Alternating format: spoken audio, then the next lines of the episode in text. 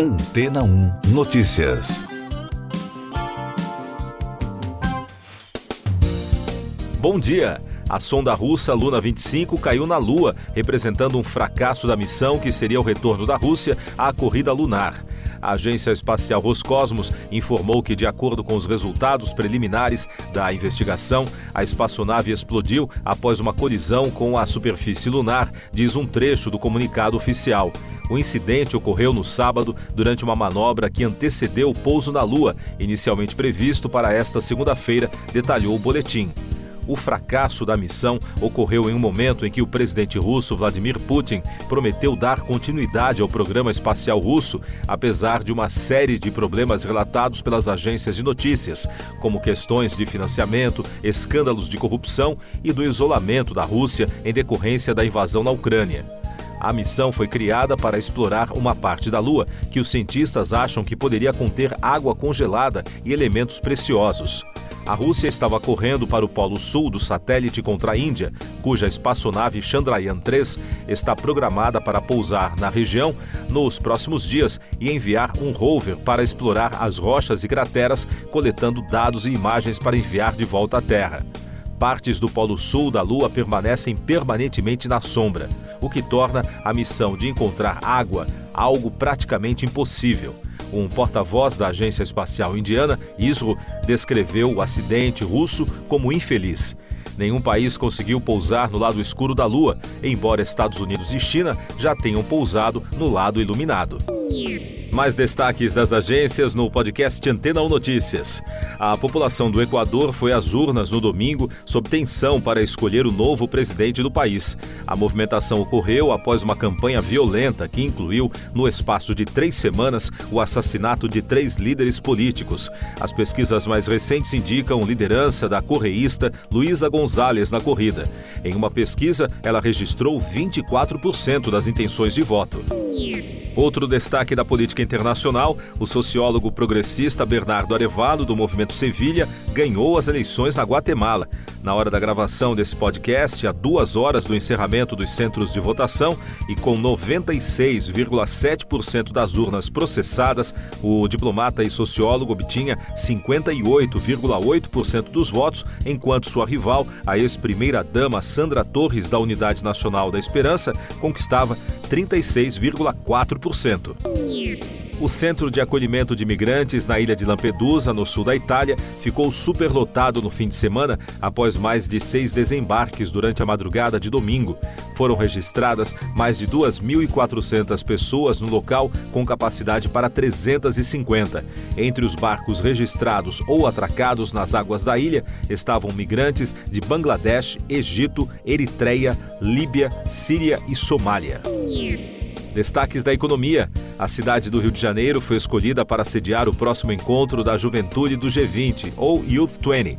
Isso porque a capital fluminense deverá receber a reunião de cúpula do grupo que reúne as maiores economias do mundo nos dias 18 e 19 de novembro de 2024. Já a reunião do Y20, que recebe as jovens lideranças de países integrantes do bloco, deve ocorrer em agosto, mas a data oficial do evento ainda não foi definida. E as compras com entrega rápida e de última hora feitas pelo WhatsApp predominaram no fim de semana do Dia dos Pais. Segundo uma pesquisa da Retail Tech Newtail, que oferece soluções de publicidade online para o varejo, as compras pela plataforma cresceram 27% nos dias 12 e 13, se comparadas aos dias 5 e 6 de agosto, seguidas do e-commerce, que apresentou aumento de 11% nas vendas. Já o desempenho nas lojas físicas subiu 2%. Eu sou João Carlos Santana e você está ouvindo o podcast Antena 1 Notícias, agora com os destaques das rádios pelo mundo, começando com informações de Toronto, da CBC Radio. Dois grandes incêndios se fundiram na Colômbia Britânica, no oeste do Canadá, anunciaram as autoridades locais, enquanto cerca de 30 mil pessoas receberam ordem de evacuação. O mega incêndio resultante desta fusão já cobre mais de 41 mil hectares na região de Shizwap que fica a 500 quilômetros a nordeste de Vancouver, segundo os bombeiros locais.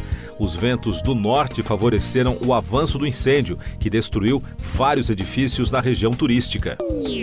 Segundo reportagem especial da rede britânica iHeartRadio, o grupo pop NSYNC deverá se reunir para gravar uma nova música em breve. De acordo com fonte citada pelo famoso programa Entertainment Tonight, os cantores podem se reunir para trabalhar na trilha da terceira parte da franquia Trolls, estrelada por Justin Timberlake. O roteiro do novo filme, Trolls Band Together, é na verdade sobre a reunião de uma boy band, então a reunião da vida real seria adequada, destacou a emissora. Destaques da BBC de Londres. Britney Spears falou pela primeira vez desde que seu marido, Sam Asghari, de 29 anos, anunciou a separação, dizendo que não aguentava mais o relacionamento. Spears, de 41 anos, disse estar um pouco chocada com o fim de seu relacionamento de seis anos. Asghari citou diferenças irreconciliáveis em uma petição de divórcio apresentada em Los Angeles na semana passada. Ele pede que a pensão alimentícia e o pagamento dos honorários advocatícios sejam pagos pela senhora. E o ator norte-americano Ron Cephas Jones morreu aos 66 anos. O astro se tornou mais conhecido pela série This Is Us, como um pai perdido que encontra a redenção. O trabalho rendeu dois prêmios Emmy ao veterano. Segundo a BBC, o ator tinha um problema pulmonar de longa data. Ele fez um transplante duplo de pulmão em 2020, de acordo com relatos da mídia americana. Siga nossos podcasts em antena1.com.br. Este foi o resumo das notícias que foram ao ar hoje na Antena 1.